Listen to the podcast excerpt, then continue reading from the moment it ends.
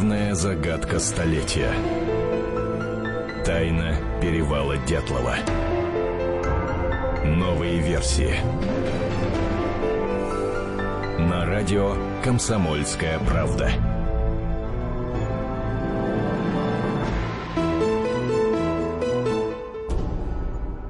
Здравствуйте, друзья. Это «Комсомольская правда». У микрофона Антон Челышев и специальный корреспондент Наталья Варсегова. Наташа, добрый вечер. Здравствуйте. Мы обещали несколько дней назад продолжить разговор о масштабной э, операции, которую вы с Николаем организовали и при помощи единомышленников провели. Речь идет об эксгумации могилы одного из самых загадочных, наверное, самого загадочного участника группы Дятлова, Семена Золотарева. Мне кажется, что те, кто нас сейчас слышит впервые, они, наверное, не очень понимают, кто такой Семен Золотарев, поэтому я предлагаю буквально в двух словах Давай. напомнить, а, что, что вообще есть такое тайна перевала Дятлова.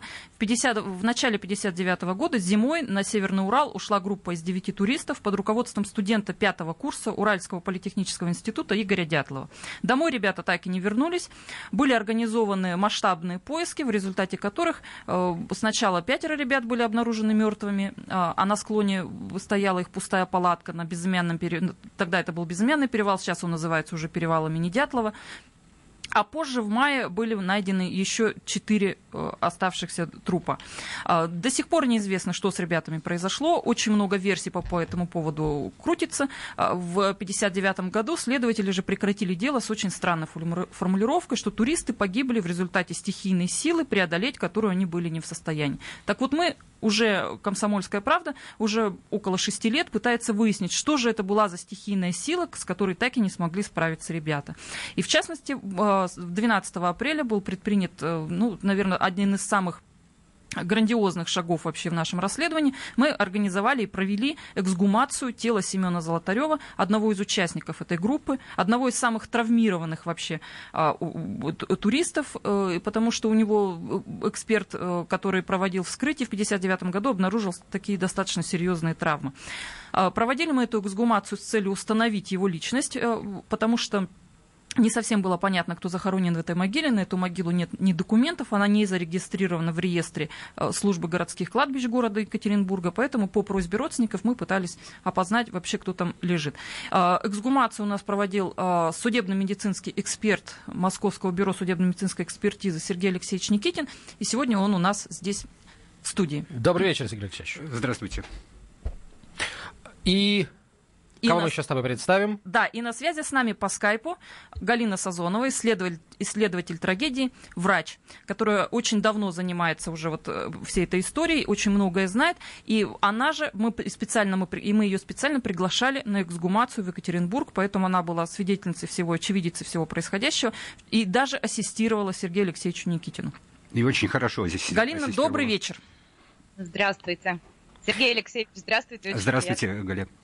А, Наташа, ты обещала во время нашего предыдущего разговора мне и слушателям, слушателям в первую очередь, а, о том, что следующий наш разговор состоится, когда у тебя на руках будет заключение эксперта Сергея Алексеевича в данном случае. Правильно ли я понимаю, что вы пришли в студию с этим документом? Да, он у меня вот в студии, он лежит передо мной, и мы уже можем сейчас по нему разговаривать. Это, он называется «Акт медико-криминалистического исследования». В двух словах для начала, а, Сергей Алексеевич, я попрошу вас рассказать о сути вашего метода, а, по которому вы пытались определить, действительно ли а, останки принадлежат человеку по имени Семен Золотарев.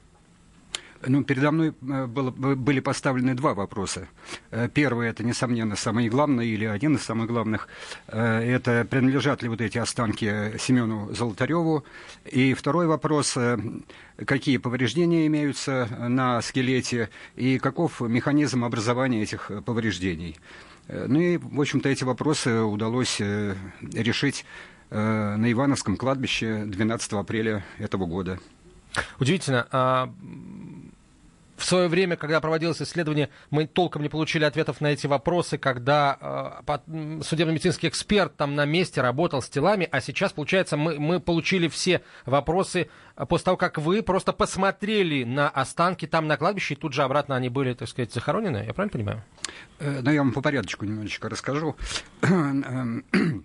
Э, вообще была, э, Наташа, насколько я понял, э, существовала такая версия, что в могиле вообще никого нет. Да, была такая версия, там мог быть Мы об этом говорили, не да. Семен, Да. там никого не мог- мог- могло быть вообще, могло вообще никого не оказаться, да. Да, и так по ходу процесса вот этого вскрытия могила оказалась очень своеобразной, и даже такой возник вопрос, ну, как бы характерно, не характерно, а точнее, типично или нетипично вот это захоронение.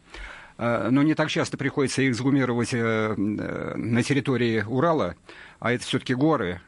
И кладбище Ивановское, оно находится на горе. И оказалось, что могила практически на 90% засыпана крупными кусками гранита. Такой светло-серовато-коричневый гранит, ну и дресвой пересыпанный, это мелкая крошка гранитная. Э, и вот э, представляете себе, вот каждое захоронение сопровождается, конечно, вот такими трудностями, чтобы э, вырыть могилу. И, в общем-то, и трудности у нас были, ну не у нас, а у работников кладбища, которые проводили вскрытие могилы, вот извлекать эти камни и так далее. Э, То есть не все так просто было. Э, Сергей Алексеевич, вот немножко вас перебью таким вопросом. Э, Нас сейчас очень много спрашивают о том, что вот то, что могила была завалена камнями, камнями, говорит о том, что, скорее всего, ее вскрывали, а потом просто завалили камнями. Вот, или все или мы, мы можем сейчас твердо сказать, что там вся почва такая каменистая в этом месте. Я полагаю, что ну, на 90% все могилы именно в, в таком состоянии находятся, то есть они засыпаны камнями, потому что это гранит, э, гора, и, э, ну, то есть как раз вот именно для этого кладбища можно сказать, что это типично, понимаете, вот наличие такого большого ко- количества кусков гранита. Вот. А потом, э, потихонечку, значит, когда были извлечены все камни, обнаружилось, что там находится скелет мужчины. Ну, это потом я уже определил, что это скелет мужчины. Скелет, который лежит в положении на спине, ногами ориентирован на восток, то есть ориентация, ну, православная такая, хотя он не под крестом похоронен, у него нет креста на могиле, а есть красная звезда, но, тем не менее, похоронили его по православному, э, ну, позиция тела была э, восток-запад. После этого начали извлекать э, кости скелета. Э, приготовили два листа э, картона, и потихонечку я начал раскладывать в анатомическом порядке вот эти косточки. Э, череп, ребра, грудина, э, ну и так далее, бедренные, больше перцовые, плечевые кости. Э, позвонки все выложил э, э, в нужном порядке. И вот здесь очень э, хотелось мне э, к месту сказать спасибо вот Галине, которая нам звонила, ну, которая сейчас с нами на связи. Э, Она очень помогла. Э, В каком отношении? Она врач, э, проходила анатомию и э, не забыла ее, и она очень хорошо разложила ребра. Э, Потому что помимо значит, вот этих исследований костей на предмет повреждений, мне же нужно было решать еще первый вопрос, Золотарев или не Золотарев, а время было достаточно ограниченное, э, потому что и э, вот этим вот кладбищенским служащим, рабочим тоже надо было уже собираться и домой и так далее. Если бы не ее помощь, у нас бы еще бы несколько затянулся процесс. Вот. И она молодец, умничка, просто очень хорошо разложила ребра, а я в это время занимался черепом, потому что череп надо было отмыть, э, посушить. Ну, хорошо, погода была, э, благоприятствовала. На солнышке он полежал, высох. э, Вот. И после этого я уже приступил к исследованию черепа, то есть к решению вопроса, Золотарев это или не, не Золотарев. Каким образом череп может дать ответ на вопрос, вот принадлежит он этому конкретному человеку или не Нет, принадлежит? давайте вот, э, Да. ну, да, не будем сразу так вот. Не-не, не, интригу я не говорю, нет, да. я, не, я не, не прошу сразу сказать, э, он это или не он, я просто хочу суть метода Я, понять. я помню, когда вот Сергей Алексеевич э, взял череп в руки, первое, что вы сказали, что это череп мужчины, и лет ему столько-то. Вот Да, как да, вы это определили? Э, Да, ну, пожалуйста, я более подробно расскажу.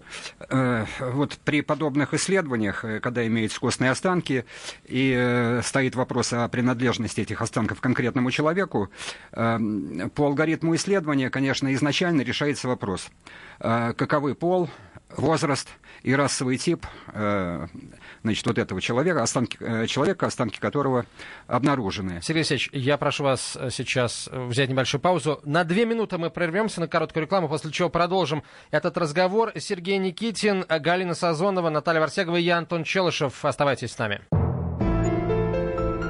Тайна перевала Дятлова. На радио «Комсомольская правда».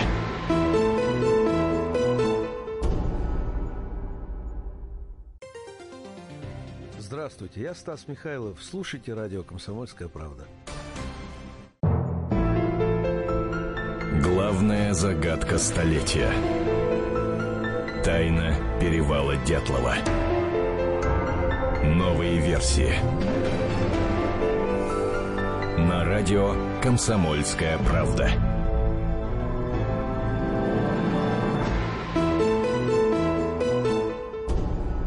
Комсомольская правда. Продолжаем э, разговор в нашей студии. Государственный эксперт Московского бюро судебно-медицинской экспертизы Сергей Никитин, э, исследователь э, трагедии на перевале Дятлова, врач Галина Созвонова, спецкор Комсомольской правды Наталья Варсегова и я, Антон Челышев. Итак, Сергей Алексеевич, прошу вас, продолжайте. Вы начали с того, что для начала необходимо определить пол, расовую принадлежность и примерный возраст да. Да, человека по его останку.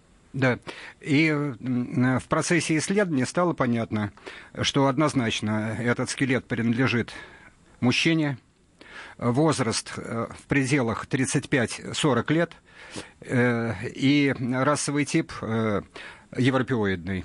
Ну, то есть вот это три основные позиции, которые мы определяем при исследовании скелета. Ну а следующий уже этап да, могу еще дополнить, вот каким образом происходит определение возраста.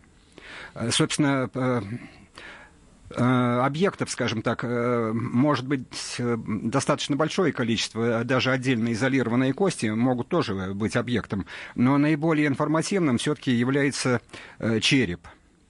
И в че, на черепе наиболее информативными являются зубы, то есть степень изношенности зубов они более, э, дают более, э, так сказать, позволяют более объективно и точно определить возраст, в отличие от э, швов черепа. Потому что черепы, сроки зарастания швов черепа очень варьируют. То есть человек, допустим, в 20-летнем возрасте может иметь заросшие швы. Это уже считается патологией, называется крайний устоноз – Э, ну, да, вернемся к зубам, да, то есть вы сказали, да. что по зубам э, вот проще уснуть, и насколько я помню, зубы-то хорошо сохранились. Да, и вот, вот в отношении зубов э, это, так сказать, позволяет наиболее точно определить вот степень изношенности. И зубы, они просто вот есть таблица, но она разработана на большом материале, и классически абсолютно Э, возраст э, вот этого э, мужчины, скелет которого был обнаружен, он укладывался в пределах 35-40 лет. Золотареву, как известно, должно было исполниться 38. Он почти 38-летним уже был. Ну, то, что вот, значит, касается зубов. Помимо степени изношенности, мы еще оцениваем обязательно стоматологический статус – то есть э, э, оцениваем следы врачебного стоматологического вмешательства, которое э, было в отношении этих зубов. И вы знаете, абсолютно точно состояние зубов, точнее, стоматологический статус точно соответствовал статусу, который был констатирован при вскрытии в 1959 году. То есть те же самые Э, коронки из нержавеющей стали на тех же самых зубах. То есть э, вот это тоже мы э, отметили. Но там была одна интересная коронка. Да, она своеобразная была коронка. Это коронка седьмого зуба. Причем, значит, вот смежный зуб был,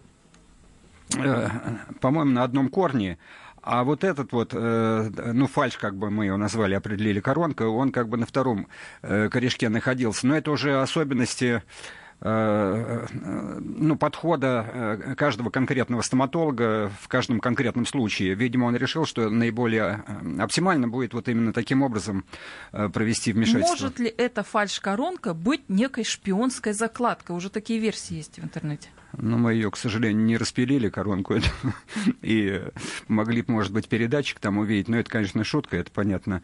Э, нет, это просто особенности стоматологического вмешательства. То есть решили максимально сохранить вот корешки, которые имелись, э, ну, чтобы человек мог более полноценно жевать. Я знаю, что у Галины заготовлен список вопросов, которые на форуме, являющемся профессиональным таким сообществом, э, исследователей, которые занимаются перевалом Дятлова, а, форум называется «Тайна Ли», и вот э, участники этого форума, они собрали вопросы специально для вас, и Галина сейчас, я думаю, озвучит хотя бы некоторые из них. Да, Галина, просим, пожалуйста. Да, здравствуйте. Ну, во-первых, я хочу э, поблагодарить за столь лестную оценку еще раз Сергея Алексеевича. Но единственное, хочу сделать акцент, что, конечно, э, я помогала только на первом этапе, когда там еще и очищали кости от земли, и работали и э, кисточкой, и всем остальным. И я делала такую вот предва- предварительную фильтрацию костей, какие, что, что ребра, что, и откладывала в такие кучи. То есть, естественно, я не делала вот этой вот экспертной раскладки скелета. Это все делал уже Сергей Алексеевич. И, соответственно, как бы не, не, не моя это заслуга. То есть, да, наверное, вот отфильтровать чуть-чуть я помогала, но, в общем-то, вся остальная работа была, конечно же, не моя. Один из основных вопросов, куда делся передний зуб? Потому что тоже как бы версии на эту тему, ну, может быть, не то, что э, там был запрятан датчик, но то, что он был золотой, то, что его удалили, то, что мы его спрятали, в общем-то, они тоже звучат. Угу. Сергей Алексеевич, вот как вы думаете, то есть э, можете ли вы что-то сказать, на каком этапе э, был потерян этот зуб? Это была прижизненная потеря или это была посмертная потеря? Вот про это прокомментировать. Да, конечно, могу. Эта потеря произошла 12 апреля нынешнего года в процессе извлечения черепа из могилы. И он в эту дресву упал, но ввиду ограниченности времени у нас просто не было возможности э, его поискать, понимаете. Он там же в могиле остался. Ну да, причем хочу добавить, что мы пытались, то есть доступную землю мы пытались просеять в поисках этого зуба. Угу. Так, следующий вопрос. А, такой, были ли вы, отметили ли вы какие-то другие повреждения черепа, например, перелом скулы или перелом, не знаю, там, костей свода черепа, или никаких травматических повреждений черепа не было? Э, череп э, поврежден не был. Э, вся травма пришлась травматизация на грудную клетку. Значит, следующий вопрос. Э, очень удивляются, почему не остались даже не столько мягкие ткани, сколько волосы. Вы знаете, это очень частое явление. Э, в каких-то могилах при определенных условиях волосы сохраняются, э, и даже не 60-летней давности, вот э, как в нашем случае, а, э, э, так сказать, по прошествии сотен лет прекрасно сохраняются волосы. Где-то они не сохраняются. Ну, то есть это, во-первых, химизм, во-вторых, это, вы знаете, нужно знать, ну, вот эту вот микро, как ее назовем, так сказать, фаулу, зоологию, да, uh-huh. тех жучков, паучков и прочих, вот, которые присутствуют в этом грунте, характерны для этого грунта. Э, то есть они основное дело делают, понимаете, вот разрушают, э, в частности, волосы. Еще был такой вопрос вот по поводу коронок и по поводу протезирования.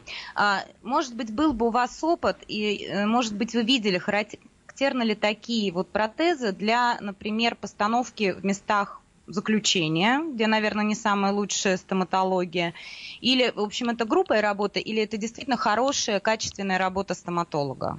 Ну, вы знаете, это обычная работа, э, ну, несколько, можно сказать, э, выше среднего уровня. Ну, а так ничем э, замечательным она не отличается абсолютно. Ну, обычные коронки из нержавеющей стали. Предлагаю перейти сейчас к, фото, к методу все-таки фотоналожения, к его результатам. Да, я думаю, что а сейчас потом, наши радиослушатели а этого потом ждут. ребра, да? А потом, да, ну, мы перейдем тоже к интересному моменту, это травмам ребер. Потому что эм, даже, даже сам факт того, что мы будем знать, Золотарев это или не Золотарев, э, не даст нам ответ на вопрос, от чего он погиб. А, но смотрите, все-таки давайте как, как, как в лучших сериалах, так сказать, да, мы сейчас сделаем паузу, прервемся на короткую рекламу и выпуск новостей, а ответ на вопрос о результатах метода фотоналожений и все-таки два, с двух слов начнем о том, что это за метод такой, э, мы поговорим уже сразу после новостей, а затем, конечно, перейдем к ребрам, потому что это, еще раз скажем, действительно самое интересное к этому моменту. Тайна перевала Дятлова. На радио «Комсомольская правда».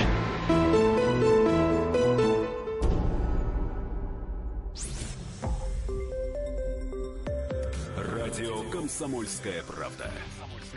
Более сотни городов вещания и многомиллионная аудитория.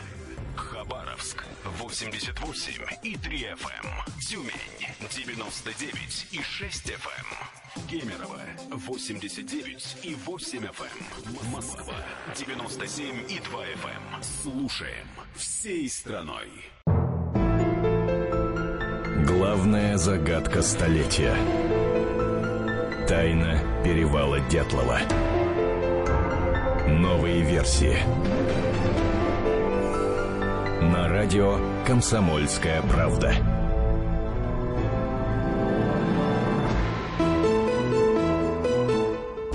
Продолжаем разговор. Сергей Алексеевич Никитин в нашей студии, государственный эксперт Московского бюро судебно-медицинской экспертизы, э, ведущий специалист в области идентификации личности. Э, Галина Сазонова, врач, исследователь обстоятельств гибели группы Дятлова, с нами на связи по скайпу. Наталья Варсегова, спецкор комсомолки Антон Челшев. Итак, Сергей Алексеевич, что такое метод фотоналожения, который вы использовали?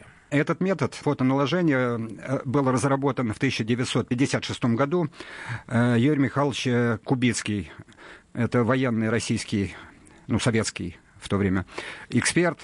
И вот, э, ну, это вот человек, э, который, ну, единственный догадался, понимаете, что вот э, можно идентифицировать останки, ну, идентифицировать человека, наложив фотографическое изображение на изображение черепа.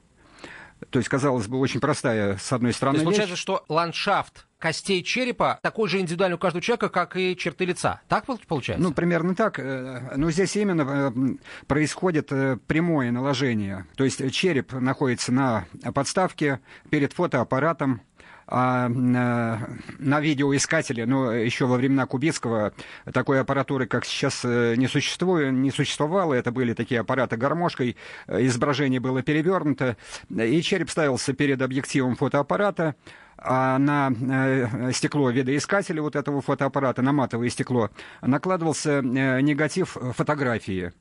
И путем вращения, перемещения черепа и отдаления, приближения его по отношению к объективу Э, происходило вписывание вот этого черепа по точкам, сравнение контуров, э, и после этого констатация совпадения, значит, вот этих контуров и точек, или не совпадения отдельных То есть даже тогда, в 56 году, за три года до гибели группы Дятлова, тогдашняя техника позволяла, да? Позволяла, конечно. Дел... Я представляю, конечно. ну там получается, что нынешняя техника, она просто не только позволяет ответ э, дать, да, но еще и там большую печать поставить и расписаться. Абсолютно верно. Практически так и было, да. По каким, вы, вы говорите, там вы совмещаете по определенным точкам, что это за точки? Точки такие?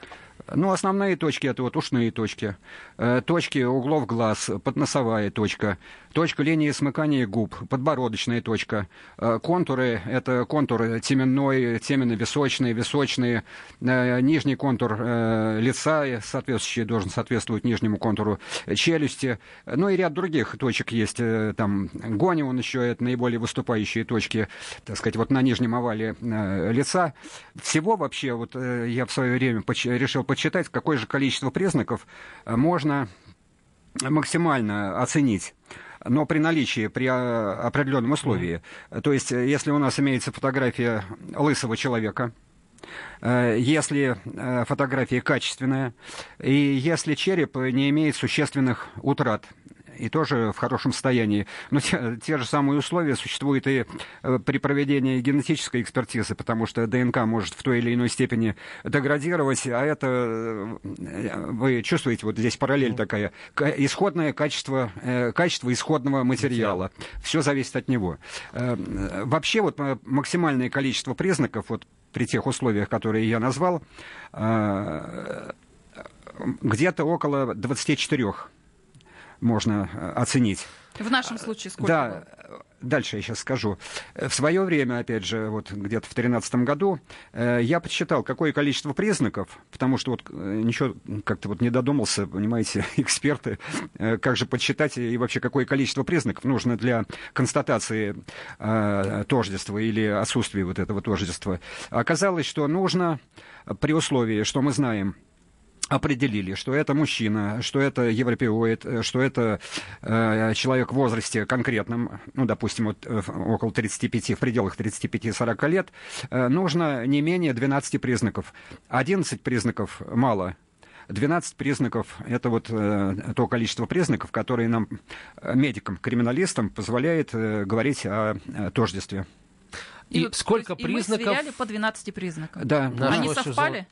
Э, у, у, значит, вот после сравнения вот этого черепа э, и фотографии прижизненной Золотарева Семена э, было констатировано э, э совпадение 12 признаков.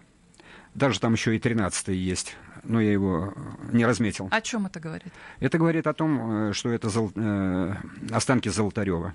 Итак, э, в могиле на Ивановском кладбище Екатеринбурга, э, согласно методу фотоналожения, похоронен Семен Золотарев. Правильно ли я понимаю, что будет делаться еще одна экспертиза, которая должна подтвердить родство человека, похороненного в этой могиле, с Э, скажем так, потомками, родственниками Семена Золотарева, то есть генетическая экспертиза. Да, мы сейчас, мы же взяли образец на генетическую экспертизу, и сейчас мы как раз у нас идут переговоры с экспертом, мы очень надеемся, что в этом примут участие эксперты Института общей генетики имени Вавилова, одного из ведущих вообще институтов в мире, э, и э, после этого мы отдадим образец на экспертизу, и также образец ДНК живого человека, мы родственника Семена Золотарева отдадим на экспертизу, и будем ждать ее результатов, о ну, которых Но... сразу сообщим нашим радиослушателям. Это, наверное, нужно в большей степени э, родственникам э, Золотарева, потому что они тогда получат право на ну, уход ну, раз... за этой могилой. Разумеется, да? сначала родственникам, это да, а потом уже с их согласия мы сообщим радиослушателям. Сергей Алексеевич, может ли генетическая экспертиза ответить на э, какие-то еще дополнительные вопросы о состоянии организма Золотарева? Или все-таки нет, здесь только родство или не и его отсутствие? Вы знаете, для этого нужно поставить конкретные вопросы перед тем э, специалистом, генетиком, который будет проводить это исследование. Но для того, чтобы выявить, определить, констатировать, значит, э, имеется родство или не имеется, э, ну, это такая достаточно один из самых распространенных вопросов, и он, скажем так, э, ну, наверное, все-таки не самый сложный. Но вот специалист, который, если он возьмется все-таки за это исследование, это Евгений Иванович Рогаев. Я считаю, что это выдающийся генетик, причем э, мирового уровня в тройке, если не более, э, значит, вот лучших генетиков. И, и если вот перед ним вот интересные какие-то вопросы поставить, ну, расширив как бы, да, вот это исследование, э, он может вполне выявить интересные какие-то ну, скажем так, э, были какие-то э, э, предпосылки там, наследственных заболеваний у его будущего, допустим, если бы было потомство. Вот он ведь определил в свое время, что носителем гемофилии была великая княжна Анастасия. Э, это э, младшая дочь э, императора Николая II. Он тоже участвовал, как, в этих, и как и я, да, участвовал в этих экспертизах как генетик. И оказалось, что вот Ольга, Татьяна и Мария, вот э, такого гена, да, гемофилии у них не было. Если бы у Анастасии родился мальчик, он тоже был бы болен гемофилией. Я предлагаю сейчас, наверное, ко второй части исследований ваших перейти, потому что она не менее интересна к травмам ребер и вообще к травмам, ски, к травмам скелета, Э, вот как мы уже выяснили, да, Семена Золотарева. И я знаю, что у Галины очень много вопросов по этому поводу. Но такой сначала общий вопрос. В, своем акте эксперт в 1959 году описал, что линии переломов ребер были, э, было две. Вот что вы увидели, когда разложили анатомически весь скелет. Вы знаете, да, если можно, я, да, я да. прямо зачту. Вот да, у меня Галя. передо мной открыт протокол судебно-медицинского исследования 1959 угу. года. А, значит, после извлечения органокомплекса из грудной брюшной полости определяются переломы второго, третьего, четвертого, пятого, шестого ребер справа по окологрудинной и средней подмышечной линии. Угу. Вот насколько это совпало с тем, что увидели мы? Так, это совпало практически полностью, э, за исключением, ну, маленькой несущественной поправки. Все-таки я бы определил вот эту линию подмышечную не как среднюю подмышечную, как в 59 году, а как задняя подмышечная линия. Но я, я повторяю, это абсолютно несущественно. Э, здесь более, скажем, вот расхождение получилось даже не то, что расхождение, а... Э, Подождите, мы вы, наверное, да, хотите сказать про то, что он не описал. Э, не то, что не э, вы сейчас хотите сказать про переломы, которые не попали в заключение Да, не то, что не попали, а просто не были описаны. Э, то, uh-huh. то есть, скорее всего, не то, что не описаны, а не были, значит, вот эти вот, ну, кости исследованы. Если вы помните, вот мы когда посмотрели правую лопатку, я вначале, там были переломы, три перелома. На правой лопатке. Прав, правая лопатка, три перелома. Этого не было в акте. В акте этого отмечено не было. И мой первый, ну, первое мое впечатление и комментарий был такой, что это, э, возможно, или, скорее всего, это посмертное, потому что с учетом того, что вот завалена вся могила была вот этими э, здоровыми кусками гранита, все-таки это давление было приличное э, на кости скелета. Но потом я уже спустя некоторое время такую провел переоценку. Левая эта лопатка цела, понимаете, и вот если бы это, ну, считать, что вот это вот э, произошло посмертно в результате давления вот, этого, вот этих камней в могиле, то есть посмертные повреждения, ну, ну, логично предположить, что были бы поломаны и, э, соответственно, левая лопатка, и не только, ну и... И левые ребра, скорее всего. И множественные переломы вообще были бы других э, каких-то костей скелета. Да, это... Был один из вопросов, насколько да. вот эта тяжесть э, камней, которые были в могиле, могли, да, да, могли видеть э, кости, видели мы эти повреждения. Да. Но, в общем мы их не видели, потому что даже вот гораздо более хрупкие кости, да, там мы находили и даже щитовидный хрящ, и, и да. сам череп, в общем-то, не поврежден, не раздавлен. Не поврежден, да. Да, да, да. Вот этот вес не оказывал какого-то воздействия на Он не оказывал э, вот, удивительным образом воздействия. То есть э, камни в процессе их укладки, ну, при закапывании первичной могилы после похорон, они каким-то образом э, сконфигурировались, э, ну, в виде, это можно представить себе, вот, ну, свода, вот как вот, знаете, вот камни вот так вот в виде свода э, состыкуются друг с другом, и э, вниз они, по сути дела, и не давят. Э, uh-huh. И вот в отношении правой лопатки я еще немножечко хочу до- uh-huh. дополнить, почему я все-таки решил, что это прижизненно, потому что э, все-таки ребра у нас сломаны справа, э, и правая лопатка, и, э, ну, по сути, это вот укладывается в тот механизм образования переломов, переломов ребер, э, это укладывается, в этот же э, механизм укладывается и перелом лопатки. Угу. Да, и вот отсюда у меня тогда сразу следующий вопрос. Правильно ли говорить о том, что мы оцениваем э, грудную клетку как конструкцию, и, соответственно, мы говорим о конструкционных переломах, то есть одно воздействие могло вызывать несколько переломов. Потому что иногда бытует мнение, что вот раз шесть ребер сломано, значит, вот каждое ребро, там был удар, либо еще что-то. То есть вот шесть было травм. Нет, то есть мы говорим о том, что какое-то одно воздействие ломало конструкцию да, грудную. Да.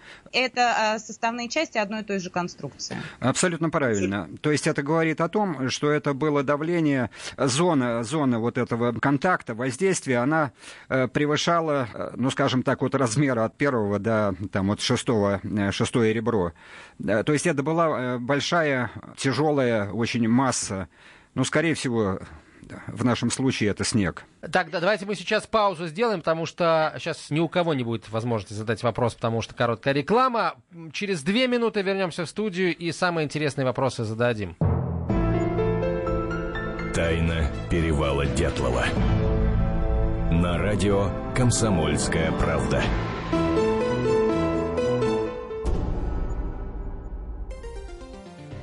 Всем привет! Я Хиловиса из группы «Мельница». Слушайте радио «Комсомольская правда». Главная загадка столетия. Тайна перевала Дятлова. Новые версии. На радио «Комсомольская правда».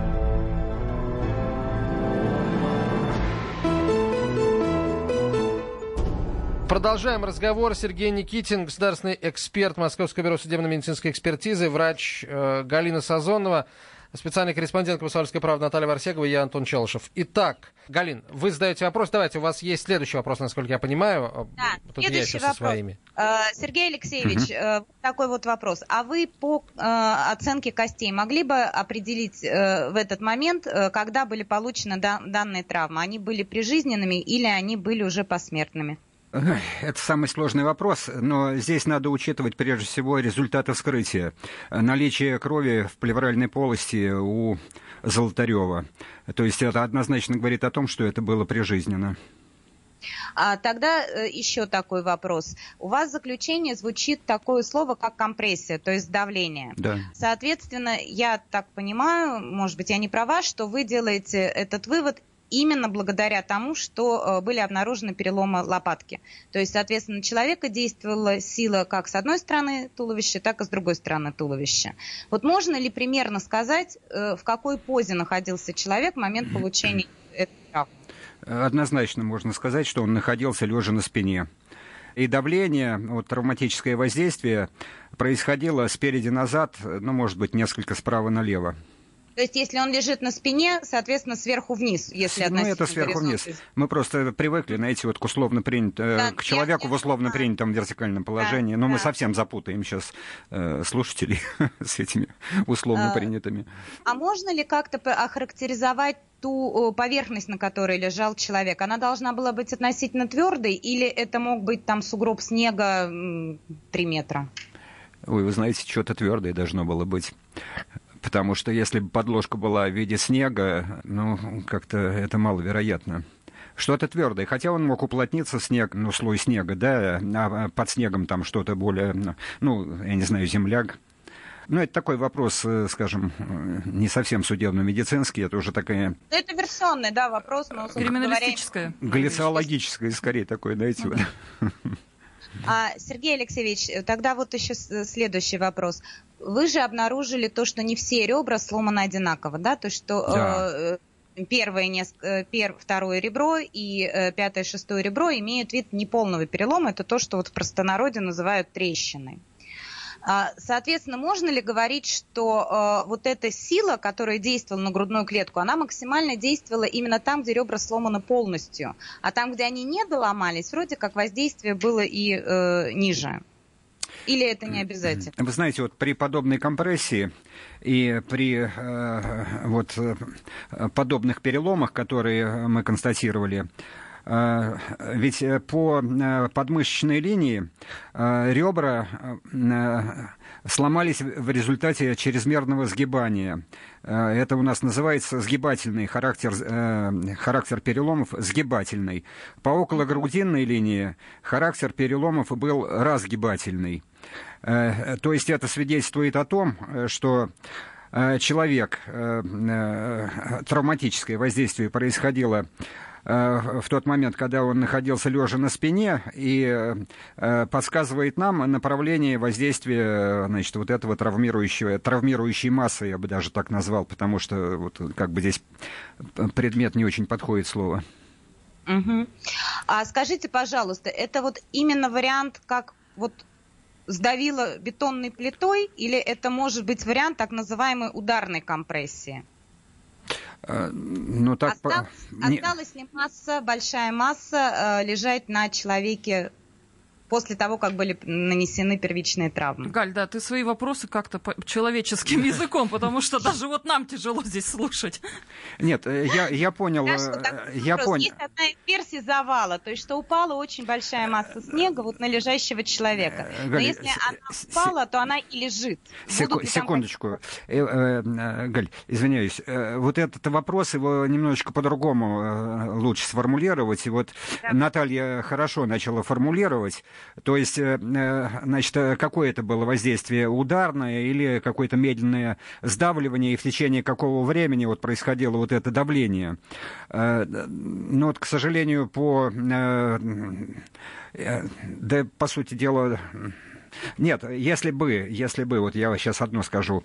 Вот когда исследуется не скелет, а исследуется труп, и труп, э, ну, не в такой степени изменения, в котором э, пребывал труп Золотарева на момент вскрытия, то есть э, есть мягкие ткани, подкожная жировая клетчатка и так далее, э, то э, можно оценить кровоизлияние вот в подкожной жировой клетчатке. Если бы это был удар, то э, здесь бы, конечно, в подкожной жировой клетчатке мы бы увидели и в мышцах, да, увидели бы кровоизлияние. Э, а мы увидели. Если это вот какая-то вот масса, ну, типа вот снежного такого массивного слоя э, сдавливала постепенно, э, ну, вряд ли мы вот это кровоизлияние увидели бы. Но да. если возрожденная отмечает, что кровоизлияние есть, то это скорее признак вот такого ударного воздействия. Но кровоизлияния были отмечены при... Да, э, да, и на гистологии, и в акте. Кровоизлияние в, э, в мягких тканях? Да, в мышцах и там гематоракс. Понятно. Ну, значит, это говорит о том, что это было резкое такое сдавление, резкое воздействие, немедленное, не постепенное. Очень угу. интересно. То есть это все-таки было резкое воздействие. Резкое воздействие. Это можно, ну, то есть, да, ну, и когда возрожденный говорит в уголовном деле есть его допрос о том, что это похоже на удар автомобиля, то есть это можно... Главное примерно... слово здесь удар, а не автомобиль. Ну да. Ну, да, ну автомобиль, то, что это очень сильный, да? Да, сильно, ну, сильно... автомобиль это как бы как сравнение, как сравнение. Да, да, да. Но здесь можно говорить в нашем конкретном случае, что это было ударное воздействие большой массы. То есть, если это, а допустим... взрывная волна могла быть? Э, взрывная, взрывная волна здесь исключается полностью. То есть были бы травмы другого характера? Да, другого характера, абсолютно. А, я помню, в предыдущей программе, э, Наташ, ты рассказывала о том, что на малой берцовой кости э, тела была обнаружена костная мозоль, которая свидетельствует свидетельствует о прижизненном переломе, но, как мы знаем, никаких травм, со слов, правда, самого Золотарева, у него не было никогда. Что вы можете, Сергей Алексеевич, сказать об, э, об этой костной мозоли и об травме, которая ей предшествовала? Да, действительно, при исследовании была обнаружена, э, был обнаружен след давнего прижизненного перелома э, правой малой, малоберцовой кости в средней ее части. Э, но это говорит только о том, что имел место перелом. А вот о давности, э, ну, к сожалению, судить абсолютно невозможно. О характере тоже? О характере а травмы? можно судить о характере заживления по такой костной мозоли? Ну, вы сами видели, э, Галина, вот, все-таки сопоставленные, да, так сказать, вот эти да, две, две половины были по одной, ну, по оси, какого-то смещения не было. Ну, банальный, в общем-то, был перелом. Э, другое дело, когда он образовался, может быть, он в детстве образовался, может быть, он во время войны, все-таки Золотарев прошел э, всю войну. От 40... Пулевое ранение это могло быть? Пулевое вряд ли, потому что пулевое ранение, ну, хотя тоже по-всякому может быть. То есть все-таки могло быть? Пуле... Есть... Пулевое, вы знаете, вот пулевое ранение, ну, если вот простреливает кость, это будет дефект, это укорочение кости если потом сопоставить, и не очень хорошо это потом сопоставится все. Здесь, наверное, все-таки э, нельзя говорить как, о, о каком-то пулевом. Э, ну... Последний вопрос у меня. Рост. Можно, было, можно было ли нам определить рост? Э, рост... Который мы пытались определять. Да, да, да. И вы, на нас, и вы нас критиковали.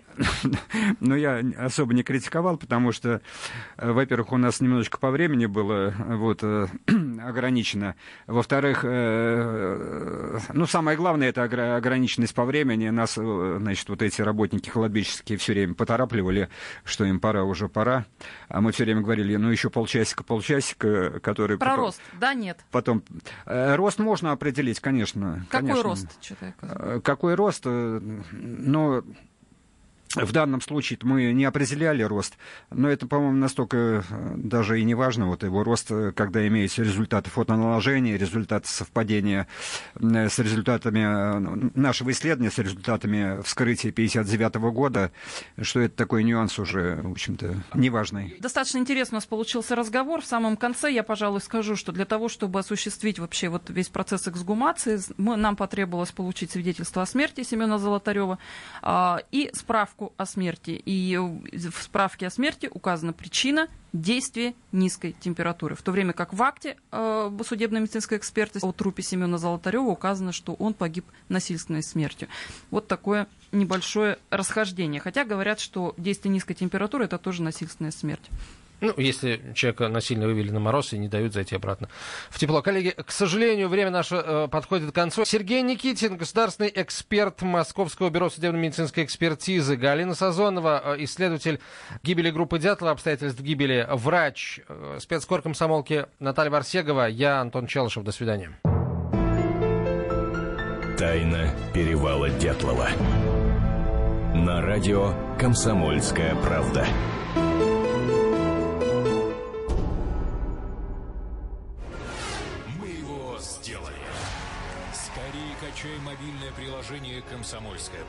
Для iOS. Фото, видео, статьи и прямой радиоэфир. Крупнейший новостной сайт в вашем кармане. Доступны версии для iPhone и iPad.